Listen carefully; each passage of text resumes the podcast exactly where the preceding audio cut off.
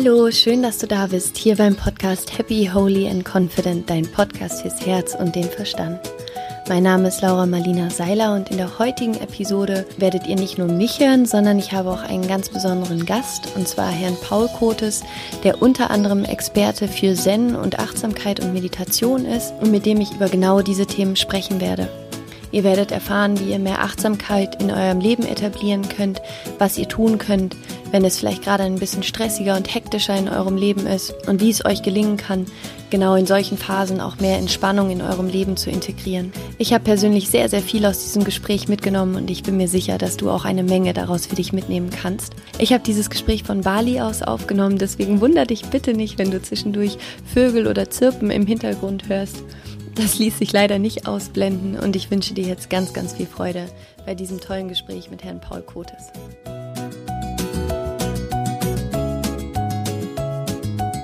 Ich freue mich wahnsinnig, heute Paul Kotes im Gespräch zu haben. Hallo, Herr Kotes. Vielen Dank, dass ja, Sie sich die Zeit genommen haben. Hallo, Laura Seiler, klar. Hallo. Sie sind Autor und Co-Autor von über zwölf Büchern zu unter anderem den Themen Meditation, Achtsamkeit, Zen, Sie sind Gründer von Europas mittlerweile Euro äh, umsatzstärkster PR-Agentur. Sie gelten als einer der führenden Berater für Unternehmenskommunikation, haben eine eigene Stiftung für Philosophie gegründet, Wirtschaftspreise erhalten, sind Mitinitiator des Führungskräfteprogramms Zen for Leadership und Entwickler der App Seven Mind. Oh, ist das toll. ja, oder? Hab ich ich beeindruckt. Ich auch. ja, ja, ich spreche Sie von jemand anderem. Wollen Sie sich auch noch mal kurz vorstellen und ein bisschen erzählen, wie Sie dazu geworden sind, dass Sie all diese tollen Dinge heute machen? Ja, wenn ich das so sagen könnte, wäre das leicht, aber äh, da wird, da kommt man hin, wie jeder dazu kommt, der ein bisschen sorgfältig auf sein Leben schaut und merkt, dass nicht immer alles gleich im, im, im Rhythmus ist oder in Balance ist. Und äh, dann ist es ganz gut, dass man mal darüber nachdenkt und sich darum kümmert, wie kriege ich das in Balance? Das ist eigentlich der Auslöser für alles. Ja, und äh, da hilft manchmal eine große Disbalance. Die hilft, die hilft einem so einen Schubs zu geben, dass man mal auf die auf diese Sache guckt und da in, auf diesen Weg kommt. Aber äh, im Allgemeinen geht das auch so. Das ist also keine besondere Leistung von mir, sondern das äh, kann jeder. Das ist nur eine Frage, wie man wie man mit seinem Leben versucht, das Beste draus zu machen. Jetzt meine ich das nicht nur wirtschaftlich. Ja. Schön. Und möchten Sie noch mal ein bisschen Ihren Werdegang selber beschreiben, wo Sie damals angefangen haben? Sie haben ja als PR mit Ihrer eigenen PR-Agentur damals angefangen, oder? Na, ich, ich fange noch mal ein bisschen früher an. Ich ja, habe im 19. Gymnasium habe ich mal einen, äh, einen Yoga-Kurs besucht, weil ich Entspannung haben wollte, weil ich merkte, ich war völlig verspannt und habe ich diesen Yoga-Kurs gemacht. Und das war auch ganz schön, habe ich zum ersten Mal gelernt, wie das ist, sich überhaupt entspannen zu können. Wer kann das schon? Ja. Äh, oder wer lernt das schon? Das weiß man ja von Natur aus nicht. Ja, und äh, insofern war der schön, aber der hatte dann, dieser Lehrer war auch sehr ambitioniert und der hat mir dann alles da Mögliche erzählt über, über die Philosophie des Yoga und was dahinter steckt, diese indischen Traditionen. Und das fand ich alles grottenschrecklich. Und äh, da ist das so ein bisschen aus Vergessen, in Vergessenheit geraten, aber das hat dann zehn Jahre gedauert, dann ist das wieder aufgepoppt. Äh, nachdem ich dann so richtig im Berufsleben war, ich habe mich ja dann relativ früh selbstständig gemacht ähm, und diese, diese Agentur hat sich dann entwickelt, aber dann ist das eben unter dem Druck der Ereignisse, wie ich das eben schon sagte, ist das dann wieder aufgetaucht und da habe ich dann auch sogar wieder weitergemacht. Ähm, und aus dem ist dann auch heraus diese ganze, ganze Übungspraxis von Zen-Meditation und ähnlichem entstanden. Total und ich habe das in der ersten Berufszeit natürlich nur rein privat gemacht, äh, weil das war damals auch noch nicht die Zeit, wo man darüber reden konnte. Ja. Und, äh, und, äh, da und dann später habe ich dann gleich so in diese ESO-Ecke äh, ESO gekommen. Ja, genau, ja, genau. Ja. Ich habe dann zwar später mal in der Agentur einen Yogakurs angeboten. Mhm. Und äh, das war auch ganz nett, aber irgendwie ging das nicht gut, weil mit dem Chef kann man keinen Yogakurs machen. sagen, das ist ganz. aber das musste ich dann auch erst lernen. Schön. Ja, und, und da habe ich das gelassen und äh, war auch gut so und äh, hat sich alles ganz, hat sich dann trotzdem alles ganz gut entwickelt. Schön. Und Sie sind selber vor 30 Jahren dann ungefähr auf Zen gestoßen? Ist das dann über das Yoga auch gekommen oder ist Zen für Sie einfach grundsätzlich der Ausdruck für so inneren Frieden, innere Ruhe, Achtsamkeit? Ja, Zen ist äh, sozusagen eine, eine Metapher, ein, eine, ein Bild für die andere Seite des Lebens, die ja sonst immer vom Machen und Tun bestimmt wird. Und äh, im Zen kann man sehr schnell diese andere Seite kennenlernen, weil das Zen da relativ konsequent und intensiv ist, mhm. äh, sich nämlich von allem mal lösen zu können, sich mal von allem befreien zu können, soweit das möglich ist und sei es nur für ein paar Minuten. Aber überhaupt mal diese Erfahrung zu machen, dass man rauskommt aus dieser ähm, aus dieser so normal scheinenden Aktivitäts- und Machermentalität. Ja. Und gibt es da bestimmte Techniken, die Sie anwenden? Also wie, wie kann es einem gelingen, aus diesem Machen und Tun herauszukommen? Weil ich glaube, das ist ja das Problem, vor dem gerade 90 Prozent aller, Entschuldigung, Deutschen stehen. Ja. Ja, nicht nur in Deutschen, sondern in aller Welt ja. ist das ja so. Ja. Selbst die Asiaten, wo es herkommt, die haben einen enormen Bedarf, weil bei denen ist das völlig in Vergessenheit geraten. Ja. ja. Also, ich sag mal, die Übung ist äh, so simpel, dass man sich, sich gar nicht traut, sie zu sagen. Es ist einfach mal still sein. Ja. ja. Einfach mal nichts tun. Mhm. Ja. Und ich erlebe das ja bei den Seminaren für Führungskräfte, die wir machen. Das ist natürlich schon eine Tortur, eine Herausforderung, sich da mal 20 Minuten hinzusetzen und nichts zu tun. Und vor allen Dingen auch nur bei sich selbst zu sein. Also das ist ja dann häufig. Ja, ja. ja, ja. Das ist ja dann die Folge davon. Ja, genau. Ja weil wir sind ja mittlerweile auch alle durch unsere Handys und die ganze Zeit, wenn wir mal eine Sekunde für uns hätten, ist das ja dann meistens der erste Griff direkt zum Handy oder ins Internet. Das heißt, so dieses ja. bewusste sich auch Zeit für sich selbst nehmen, ist ja was, was auch immer, immer seltener wird tatsächlich. Ja, deswegen bin ich auch froh über diese App, die wir da machen konnten, weil die nutzt natürlich genau dieses Momentum, von dem Sie sprechen, ja. um, um, wenn Sie so wollen, den Teufel mit Beelzebub auszutreiben. Wollen Sie mal ein bisschen von der App noch erzählen? Ich bin ein großer Fan. Ich liebe die Seven, ein, äh, Seven Mind Map App so ja. und benutze sie auch ganz regelmäßig. Aber wollen Sie auch noch mal ein bisschen erzählen, für wen die ist und was sie genau bringt und was man da findet? Na, vielleicht erstmal die Story. Ich hatte äh, einen Vortrag an der Universität Witten-Herdecke und äh, über Achtsamkeit und Stille und solche Sachen. Das war ganz schön. Und äh, ein paar Monate später kamen zwei Studenten auf mich zu und sagten, sie hätten den Vortrag gehört und sie wären sehr angetan davon und sie wollten gerne eine App machen, ob ich da mitmachen wollte. Mhm. Ja, ich dachte, das ist jetzt eigentlich nicht so gerade mein Ding, äh, Stille und App und iPhone oder Smartphone. Das passt eigentlich nicht so richtig zusammen. Aber na, ich dachte, wir probieren es mal aus. Und so ist das ganze Ding dann entstanden. Und wir haben dann äh, eben diese App inzwischen jetzt äh, wirklich in einem, in einem glaube ich, ganz guten Zustand. Ja. Und wenn ich so sehe, die Downloads zeigen auch, dass, dass das auch von vielen, sehr vielen Menschen eigentlich erwartet und gewürdigt wird. Absolut. Und was genau ist die Absicht von der App? Was findet man in der App? In der App findet man geführte Meditationen und äh, andere Meditationsformen, die eben diesen, diese Stille einmal äh, helfen zu finden zu können. Mhm, okay. Ja, was, äh, was natürlich in, mit einer App immer nur bis zu einem gewissen Grad möglich ist. Deswegen, deswegen überlegen wir auch, ob wir das noch irgendwie mal ein bisschen intensivieren, weil es ist natürlich sehr viel gesprochenes Wort noch immer dabei. Ja. Und das hat auch eine gewisse Suggestionswirkung. Ja. Die, ist, die ist sehr hilfreich am Anfang, aber das ist immer noch eine Krücke. Und es ist natürlich viel schöner, wenn wir einmal lernen, ohne Krücke nichts zu tun und beim Nichts zu sein. Ja, ja, absolut. Ja, also insofern ist diese App immer noch nach wie vor ein, äh, ja, ein, ein, ein Schuhanzieher, aber noch nicht der Schuh selber. Ja, dann die nächste App wäre dann eine App, wo einfach nur Stille ist. Die machen sie an und die sind Stille. Ja, genau. ja, das ist genau so. Ich habe ja das Buch gemacht über das Nichts mit, genau. mit Treff und Unser. Und da war auch die Idee, wenn wir so ein Buch machen, machen wir doch einfach ein Buch mit leeren Seiten. Mal sehen, ja. was passiert. da haben die sich dann doch nicht getraut. Wir haben dann immerhin die eine Seite drin, ich weiß nicht, ob Sie das Buch gesehen das eine Seite drin und äh, die, da ist nichts drauf. Ja. Und dann haben wir den Text dazu geschrieben, diese Seite beinhaltet den ganzen Content des Buches. Ja. Wunderbar. Richtig schön. Ähm, in dem Buch auch ein Hauch von nichts, da geht es ja auch so ein bisschen darum, in Krisen zum Beispiel oder in etwas schwierigeren Situationen so unterschiedliche Zugangswege, äh, Zugangswege auch zu innerer Ruhe zu finden. Ähm, ja. Gibt es auch noch andere Wege, außer jetzt des Nichts, sage ich jetzt mal? Oder wie, wa, was gibt es noch für Wege hin zum Nichts? Das ist wahrscheinlich die richtige Frage. Äh, der Schlüssel oder, oder vielleicht andersrum gesagt, der Effekt dessen, worüber wir hier sprechen, ist immer eine äh, Verstärkung der Selbstdistanz. Also sich selbst wahrnehmen zu können, ist eine zentrale Voraussetzung, überhaupt so etwas wie Entspannung äh, und, äh, und Lebensfreude und Balance auch hinzubekommen. Ja. Und das erstaunlicherweise ist schwer genug. Ja, absolut.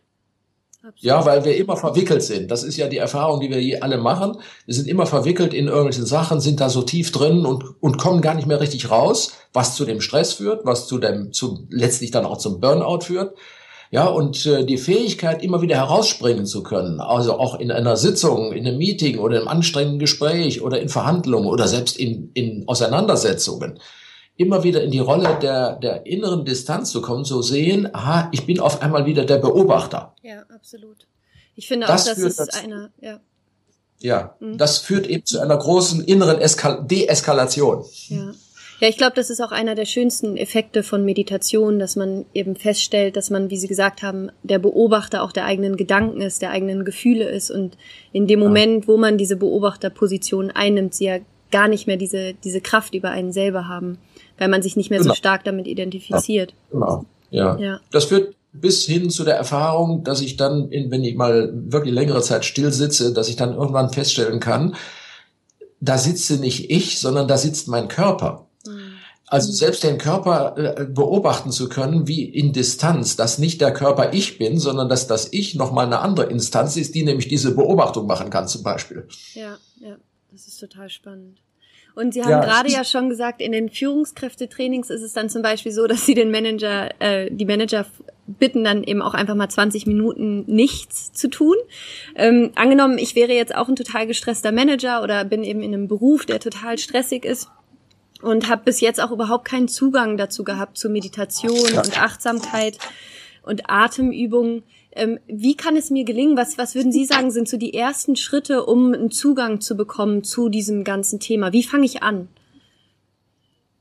Ja, genau so, indem sie einfach mal aufgefordert werden und das ausprobieren, sich mhm. dahin zu hocken, auf einen Stuhl oder auf ein Kissen äh, und mal 20 Minuten einfach mal da sitzen. Mhm. Und würden das Sie Mhm. Ich will das nochmal eben sagen. Das führt natürlich, so wie Sie das schildern, führt das natürlich bei vielen Menschen zunächst mal zu einem erheblichen Widerstand. Genau, ja.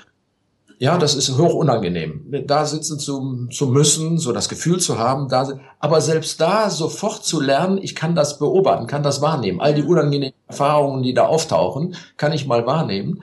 Und es braucht zweieinhalb Tage, deswegen machen wir das Format auch so, bis man sozusagen da drin ist. Und der Effekt ist in den meisten Fällen unglaublich verblüffend. Die fahren nämlich nach Hause und sagen, hey, ich war eine ganze Woche in Ferien. ja, weil sie das erste Mal Stille hatten, ne? Und wirklich ja, Stille in sich und ja, nicht im Außen. Ja. Und das ist natürlich, das Programm zieht sich ja durch den ganzen Tag. Das heißt also, es gibt da wenig Fluchtpunkte.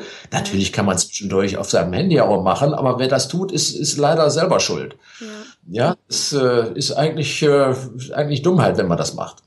Ja, also ich hatte nur auch deswegen gefragt, weil ähm, ich ja ich mich auch viel mit Meditation beschäftige und auch mit vielen meinen Klienten mit Meditation arbeite und oft so diese Frage kommt so, kann ich da irgendwas falsch machen? Und was ist, wenn jetzt doch irgendwie die ganze Zeit Gedanken kommen? Also viele Leute habe ich den ja. Eindruck, haben oft irgendwie auch Angst vor Meditation, weil sie denken, sie könnten dann irgendwas falsch machen oder wissen gar nicht, was es eigentlich ist, weil sie können sich gar nicht vorstellen, einfach nichts zu tun. also deswegen ist so dieser erste Schritt dahin, glaube ich, oft gar nicht so leicht für viele Leute. Ja, also deswegen äh, glaube ich, der erste Schritt, da kann man ja auch nicht allzu viel falsch machen, ist erstmal ja. Und äh, Entspannung zu lernen ist eine ganz wichtige Voraussetzung, um einen weiteren Zugang zu einer Ebene zu bekommen, die eben äh, Meditation heißt. Das ist ja eben nicht nur Entspannung, sondern es ist ja ein Zeiteffekt, ein positiver. Ja.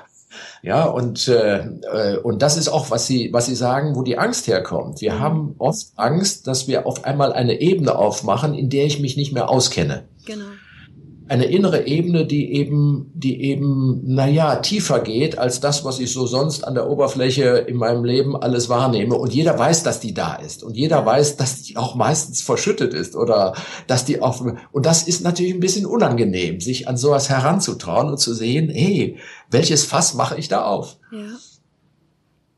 Und das ist auch so. Ich mache da wirklich ein Fass auf, so dass dann viele auch erstmal in, auch erstmal in Krisen kommen, weil dann vieles auch freigesetzt wird, was vorher nicht frei sein durfte. Das ist mir selbst auch so gegangen. Mhm. Das war wie eine, ich nenne das immer wie eine Psychoanalyse im Schnelldurchgang. Mhm. Und wie geht man denn damit um, wenn dann auch, wenn dann auch wirklich, wenn man wirklich mal in, in Kontakt kommt mit diesem, was Sie gerade sagen, mit auch verschütteten Dingen vielleicht? Wie, wie gehe ich dann damit um? Wie kann man da so die ja, den Zuhörern vielleicht auch so ein bisschen die Angst nehmen, das einfach mal auszuprobieren? Also das erste ist natürlich äh, einfach es ansehen zu können, sich, mhm. sich, sich dem zu stellen, es einfach anzusehen, so, aha, da taucht etwas auf, was mir extrem unangenehm ist. Mhm. Ja, und sich das ansehen zu können, ist eine große Hilfe, um, um sozusagen das zu lösen. Was wir in vielen Märchen als ver, ver, äh, verwunschen bezeichnen, ist mhm. genau dieser Effekt. Ja, der wird dadurch gelöst, dass wir es uns ansehen, dass es offen wird. Und der zweite ist, es gibt in diesen Seminaren natürlich immer den Zugang zu einem kurzen Einzelgespräch. Das sind meistens nur fünf bis zehn Minuten. Aber die reichen aus, um, um sozusagen einen, einen Neubeginn im Denken zu, zu, zu erzeugen. Mhm. Okay. Sie haben sich ja auch ganz intensiv mit dem ganzen Thema Intuition auseinandergesetzt. Ja. Ähm, ich, für viele ist ja auch so dieses Thema Intuition, das hängt da ja mit ja auch ganz stark zusammen, ähm, so ganz schwer greifbar. Was würden Sie sagen, was unsere Intuition ist, beziehungsweise wie man die auch findet, wie man damit Kontakt aufnehmen kann? Ähm, wenn ich das richtig verstanden habe, ist Intuition das Ergebnis eines Zugangs zu einer anderen Ebene der Wirklichkeit. Und damit meine ich nichts Esoterisches oder Geheimnisvolles, mhm. sondern das ist die Ebene, die wir kennen alle, nämlich dass Dinge geschehen, die wir nicht beeinflussen können. Mhm. Und das ist ja eine unglaublich große Menge von Dingen, die wir nicht beeinflussen können. Ja, wie das Universum sich bewegt, äh, explodiert, zusammenfällt und alles Mögliche, wie, wie, wie die Erde sich bewegt und die, die, die Strukturen sind, wie, wie, wie die Menschheit unterwegs ist. Alles das kann ich nicht beeinflussen. Ja. Und ich habe normalerweise keinen Zugang dazu, weil ich denke, naja, das ist wie, wie ein, wie ein fremdes, äh, wie, wie ein fremdes Räderwerk. Mhm. Ja, und zu sehen, dass dieses Räderwerk nicht völlig sinnlos oder willkürlich ist, sondern dass da eine unendliche Logik dahinter steckt, die ich eben nur nicht durchschauen kann. Ja, mit dem absolut. Blick, den ich im normalen Alltag habe, de, die, dieser Macherblick. Ja, der, der versucht, alles hinzubekommen. Das ist aber die eine Ebene. Es geht ja auch. Mit viel Anstrengung, viel Mühe kriege ich alles hin im Leben. Ja. Fast alles. Ja?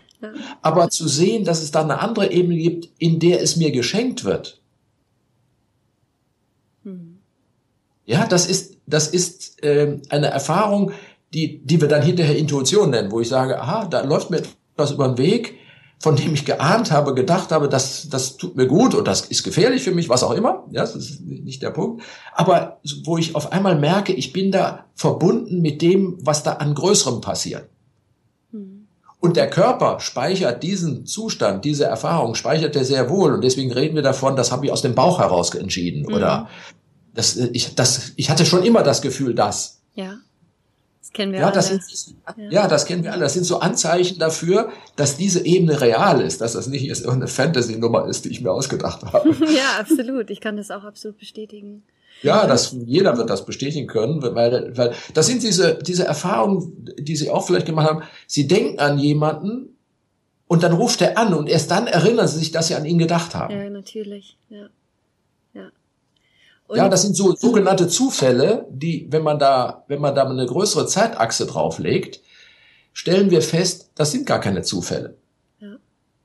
Ja. Und wenn ich in diesem Rhythmus bin, dass ich sozusagen mein ganzes Umfeld mal als, als, ein, als eine mir bewusst zugedachte äh, Welt sehe, dann bin ich auch nicht mehr so ständig im Kampf darum, dagegen, sondern dann komme ich auf einmal in Harmonie mit dieser Umwelt. Absolut. Das hat ja, glaube ich, auch ganz viel mit so einem Ur- oder Grundvertrauen in die Umstände zu tun, oder? Das alles. Das ergibt, ja, ja das ergibt sich dann daraus. Ja, aber das ist eben nicht nur einfach. Das ist jetzt nicht nur eine schöne heile Welt, sondern Natürlich auch die Katastrophen ja. Bekommen dadurch auf einmal eine andere Qualität. Ich sag mal ein konkretes Beispiel äh, oder äh, konkrete Beispiele. Viele Führungskräfte haben ja auch, kommen ja auch, wenn sie in Krisen sind, ja, in wirklich schwierigen Krisen. Und wenn ich die lange genug begleite, dann kann ich sicher sein, dass die irgendwann sagen, für mich war diese Krise das Wichtigste in meinem Leben. Ja, das kann sogar ich bestätigen. Absolut, ja. Sehen Sie, sehen Sie? Und das geht vielen auch mit Krankheiten so, ja, dass sie, dass sie im Nachhinein, nach vielen Jahren sagen, diese Krankheit, die ich da hatte, war natürlich eine, eine, eine ganz unangenehme Sache, sehr, sehr, je nachdem, wie dramatisch das war, die dann aber sagen, das war für mich ganz wichtig, um einen bestimmten Veränderungsprozess zu bekommen. Ja, absolut. Und wenn ich das einmal verstanden habe, dann werde ich alles, was mir so geschieht, anders sehen können. Ja, das wird es nicht alles immer einfach und leicht sein, aber es bekommt eine Sinnhaftigkeit. Ja, und ich glaube auch diese Sinnhaftigkeit im eigenen Leben zu finden, ich glaube, das ist ganz essentiell für die Menschen. Ich glaube, in dem Moment, wo man nicht mehr weiß, was der Sinn ist, fühlt man sich sehr verloren. Ich, ich will mal noch etwas vorsichtiger sagen. Ich weiß nicht sofort, was der Sinn ist. Hm. Aber ich weiß, dass es einen Den Sinn gibt. hat. Absolut, ja. Ja. ja. Ja, und das meinte ich mit diesem Urvertrauen, mit diesem Grundvertrauen in den Sinn zu haben. Ja. ja, und das wird einem geschenkt. Das ist ja auch so eine Erfahrung, die, die auch wieder in die Kategorie geht, dass ich nicht alles machen kann. Ja, bestimmte Sachen kann ich machen. Ich kann eine Brücke konstruieren und die hält auch. Ja, aber äh, ich sag mal, mein Lebensverlauf, den kann ich nicht nur bedingt machen. Und vieles von dem, was da läuft, oder nein, nicht vieles, sondern alles, was da sonst läuft, was ich nicht machen kann, das sind Geschenke, die werden mir geschenkt.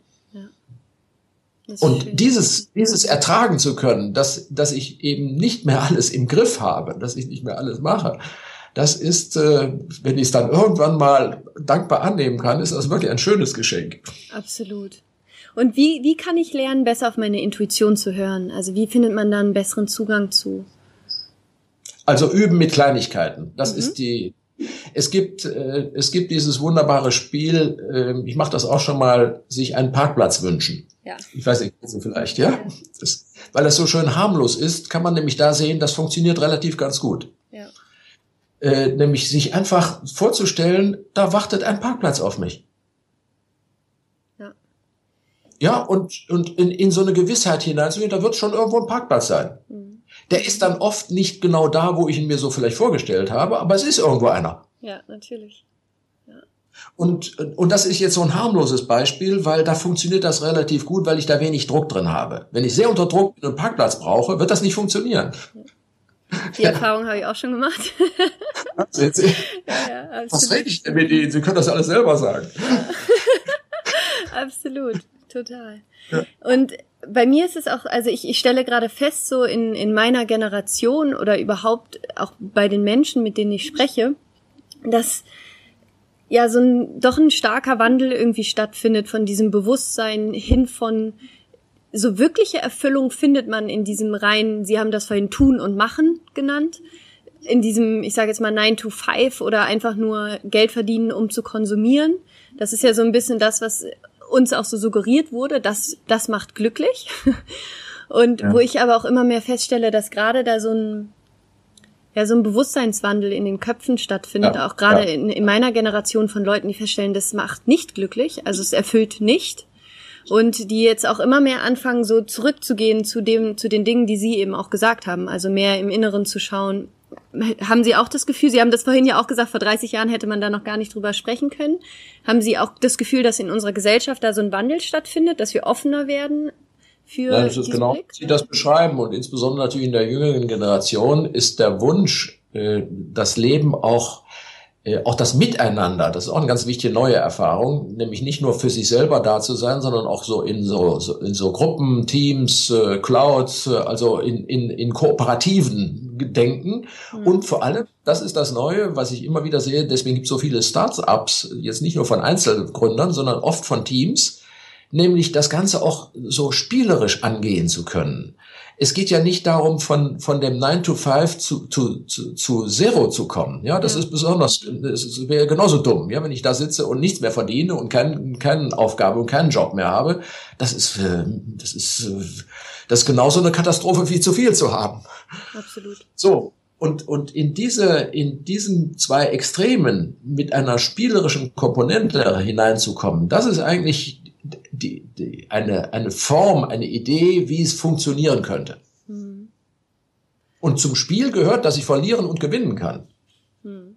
Ja, absolut. Aber das ist dann ein Spiel und nicht mehr ein Kampf oder ein Krieg. Ja, wenn ja. ich hier sozusagen mein Leben als Krieg be, äh, sehe, was, was in vielen, vielen Fällen noch immer der Fall ist. Und viele Menschen sehen das auch so. Sie kämpfen ums Überleben, sie kämpfen für ihren Arbeitsplatz, sie kämpfen für diese, sie kämpfen um Marktanteile. Ja, alles ist kriegerisch festge festgelegt. Und das ist kein Spiel, das ist dann kein Spaß mehr. Ja, aber das ist halt auch wahnsinnig anstrengend. Ja, na klar, ja. klar. Ja. Das ist, ja, wenn ich das alles so, so alles so unglaublich ernst nehme. Ja. ja, wird mir oft vorgeworfen, ich nehme das nicht ernst genug. Ja, das, das empfinde ich als Kompliment. Schön. Ähm, wir hatten ja vorhin schon kurz darüber gesprochen, dass Sie relativ jung auch Ihre eigene PR-Firma gegründet haben. Und jetzt gerade auch so in, in meiner Generation, also so die zwischen 25 und 30, ähm, ist ja jetzt gerade in Berlin, gibt es viele Start-ups oder überhaupt in Deutschland gibt es viele Leute, die neu gründen. Wenn Sie so an Ihre eigene Gründungsphase zurückdenken, gab es da irgendwie so, so, so, so die größten Learnings oder Dinge, wo Sie sagen würden, mit Ihrem heutigen Wissen würden Sie das definitiv anders machen?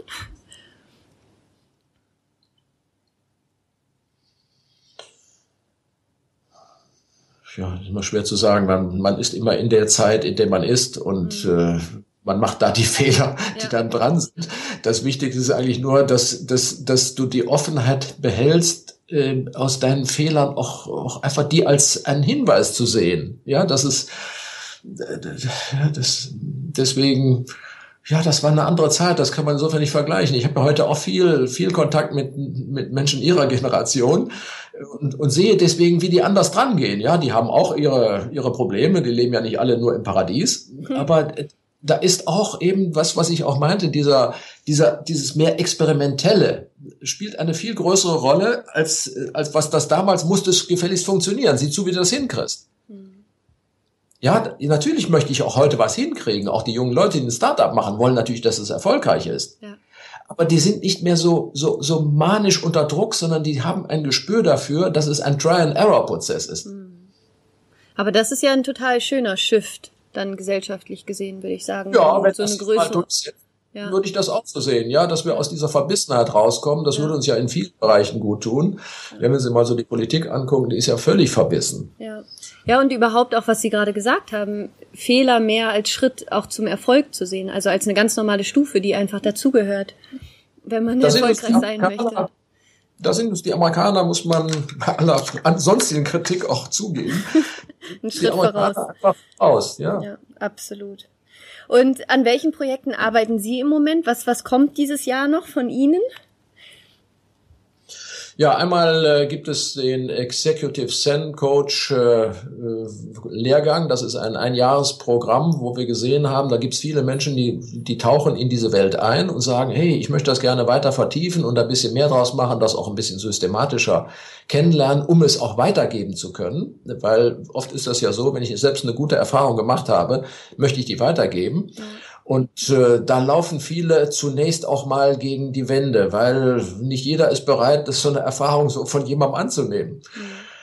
Ja, wir hatten das mal, da war ein, war ein Inhaber einer Firma, war also in dem Seminar, war total begeistert und äh, beim nächsten Mal hat er fünf seiner Mitarbeiter geschickt.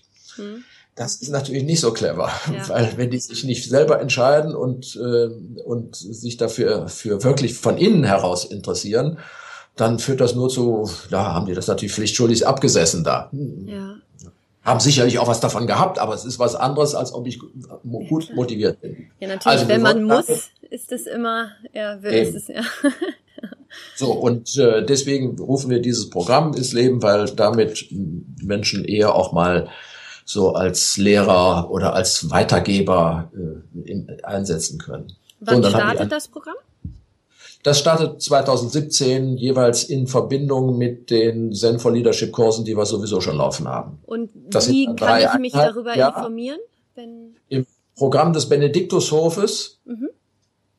äh, wird das im nächsten, das erscheint jetzt Mitte des Jahres, wird das dann entsprechend ausgeschrieben. Super. Gibt es da auch noch eine Webseite, wo man sich informieren kann? Ja, Zen for Leadership heißt okay. die. zenforleadership.com. Perfekt, super, Dankeschön. Und das nächste Projekt? Ja, das ist so mein privates, äh, privates Projekt. Das heißt äh, Healing Formular. Und das ist, äh, wenn Sie sich mit Reiki beschäftigen, ja. werden, Sie, werden Sie da eine besondere Affinität zu haben weil, und auch vieles wiedererkennen. Ähm, das ist so ein Zehntageskurs, wo bestimmte äh, Chakrenebenen angesprochen werden und äh, und mit äh, Handhaltungen äh, sozusagen wahrgenommen werden. Mhm. Und das führt eben zu einer zu einer neuen Balance-Erfahrung, mhm. weil da auch viele alte Strukturen sich lösen lassen können und und dann eben einfach auch ein Stück Erleichterung erfahren wird, dass ich dass ich Ballast abwerfen kann und das geschieht auf eine ganz weiche, sanfte Weise klingt schön. Und ist das, wird es eine App sein oder ist das eine Website? Ja, das wird eine App sein. Ja, weil ich jetzt so gute Erfahrungen mit der App gemacht habe.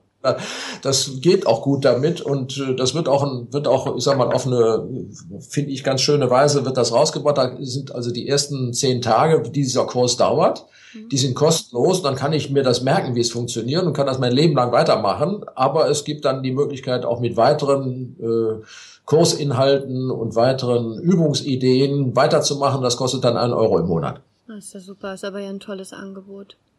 Und ja, ich habe auch gesagt, ich muss da nicht mit reich werden und äh, aber ich muss ein bisschen was dafür nehmen, weil das ja. kostet ja auch einen Haufen, Haufen Investment, so eine App zu machen. Ja, natürlich. Können Sie noch mal sagen, wie die App heißt und wo man die findet, beziehungsweise ab wann es die gibt? Ja, das äh, da hänge ich jetzt von den Programmierern ab. Und die haben heutzutage mit Apps so viel zu tun, dass ja. man da immer in der Warteschlange ist. Also das, die wird Mitte des Jahres spätestens fertig sein. Also okay. auch da äh, kann man sich dann, ja, wo kann man sich dann informieren? Gute Frage. Wahrscheinlich auch auf Ihrer Webseite werden Sie das ja wahrscheinlich auch veröffentlichen. Ja, ich denke mal dann auch auf Zen for Leadership, weil ich habe ja mhm. keine direkte eigene Webseite. Okay, mhm. okay also perfekt dann auf zenforleadership.com. Ja. ja. Super. Und zum Abschluss des Interviews habe ich ja immer noch meine Top 5 Fragen, die ich immer noch stelle. Ähm, ja. Die erste Frage ist, welches Buch hat Sie am meisten geprägt? Ja, muss ich zwei Bücher nennen. Da komme ich mit einem leider nicht hin.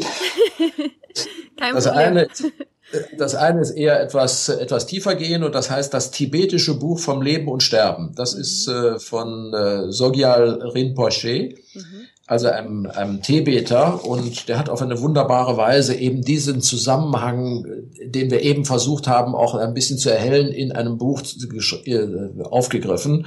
und das beschrieben auch über den Tod hinaus, wobei da viele tibetische Ideen mit reinspielen, die finde ich nicht so wichtig, aber es ist eben eine, eine Idee, dass, äh, äh dass das Leben und das Todsein ein ewiger Prozess ist. Ja. Ja, und damit sind wir dann bei der Grundidee und Erfahrung, dass der Mensch eben ein energetisches Produkt ist und nicht nur ein, nicht nur ein körperliches Produkt ist. Ja, absolut. Ja, das ist das eine. Und das andere, das ist eher was Märchenhaftes, was mir einfach gut gefallen hat, weil ich äh, mich mit der Artus-Sage viel beschäftigt habe. Das heißt, Die Nebel von Avalon mhm. ist von Marion Zimmer Bradley und ist einfach eine wunderbar schön geschriebene Geschichte der Artus-Sage. Schön. Vielen Dank für die beiden Buchtipps. Ähm, aus welchen Fehlern haben Sie am meisten gelernt? Oder gibt es irgendwie so, so eine Grundlehre, die Sie in Ihrem Leben hatten, wo Sie denken so, ja, das Wissen hat mein Leben jetzt irgendwie verändert? Naja, die Fehler sind so unzählig, dass ich die jetzt nicht alle aufzählen könnte, aus denen ich gelernt habe. Das meine ich ja auch eben. Es ist eher die, die, die grundlegende Bereitschaft, aus Fehlern lernen zu können und damit sozusagen das Leben als Prozess zu begreifen und nicht als ständig den Versuch zu unternehmen, irgendwas festzu, festzuzurren. Ja. ja, das, das wird uns ständig genommen. Nichts ist stabil. Ja, wir versuchen es zwar immer dagegen anzugehen, aber es ist letztlich ist ja nichts stabil. Selbst wir, unsere Zellen sterben pro Sekunde wie viele Millionen. Ja, jeder, jeder Stein, der so stabil aussieht, zerfällt unentwegt. Ja, und das ist nur eine Frage der Dauer.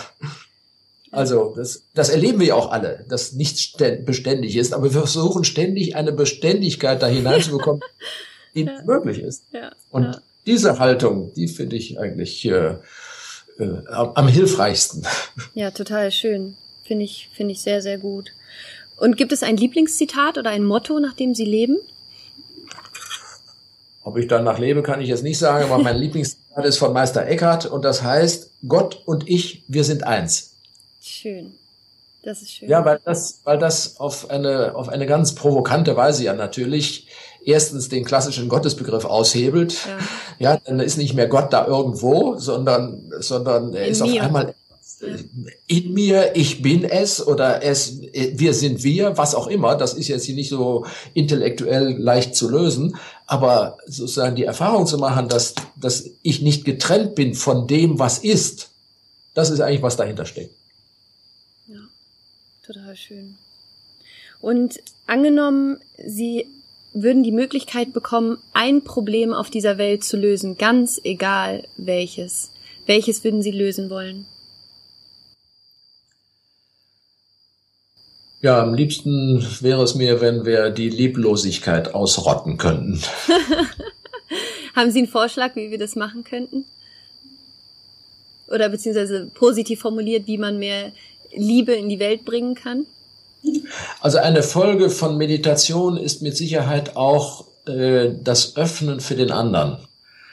Und äh, insofern glaube ich, Liebe kann man ja nicht machen. Ja, kann man machen, so. Aber aber nicht in dem Sinne, wie wir es jetzt hier meinen, sondern die ergibt sich auch. Und das ist, und, und sich dafür öffnen zu können, dass sie sich ergibt, das ist eigentlich das, was mir, was mir ein, ein schöner Wunsch wäre. Ja, sehr, sehr schön. Und die allerletzte Frage, wenn Sie Ihrem 30 Jahre jüngeren Ich einen Ratschlag geben könnten, welcher wäre das? Ach, nimm dich nicht so wichtig. Okay. ja, wir haben alle die Tendenz, uns ein bisschen zu ernst zu nehmen, wahrscheinlich. Ja, ist so klar. Ja, das geschieht auch immer wieder. Ja, dass ich auch so, was will ich mal. Auch vor allem, das merkt man am besten, wenn man sich über irgendwas aufregt. Ja. ja, da regt man sich auf, dass ein Zug Verspätung hat. Mein Gott, wie wichtig ist das? Ja, absolut. Ja, die Dinge wahrscheinlich auch immer wieder so ein bisschen in Relation zu setzen. Ne? Ja. Das ist so. Schön. Ja, vielen, vielen Dank für dieses tolle Gespräch. Ich ähm, fand es wahnsinnig inspirierend, ganz viel toller Input und schöne Ideen, die, glaube ich, ja, jeder gut in das eigene Leben integrieren ja, kann. Ja. Ja, dann wünsche ich Ihnen noch viel Freude auf Bali und äh, Dankeschön. Vor allem. Vielen, vielen Dank. Alle Links zu dieser Episode, zu der Webseite von Paul Kotes, zu Zen Leadership und zu den Buchtipps von Herrn Kotes findest du jetzt in den Show Notes oder auf meinem Blog unter www.lauraseiler.com. Wenn dir diese Episode gefallen hat, dann abonniere den Podcast gerne und hinterlass mir einen Kommentar hier auf iTunes. Inspiration bekommst du täglich auf www.lauraseiler.com oder bei mir auf Instagram at Laura Seiler Coaching. Und ich hoffe, dass du die Tipps von Herrn Kotes gut in dein Leben integrieren kannst und sie dir dabei helfen, ein bisschen mehr Ruhe im Alltag zu finden und ab und an mal aus dem Tun und Machen ein bisschen rauszukommen. Wir hören uns in der nächsten Episode wieder. Bis dahin, rock on und Namaste, deine Laura.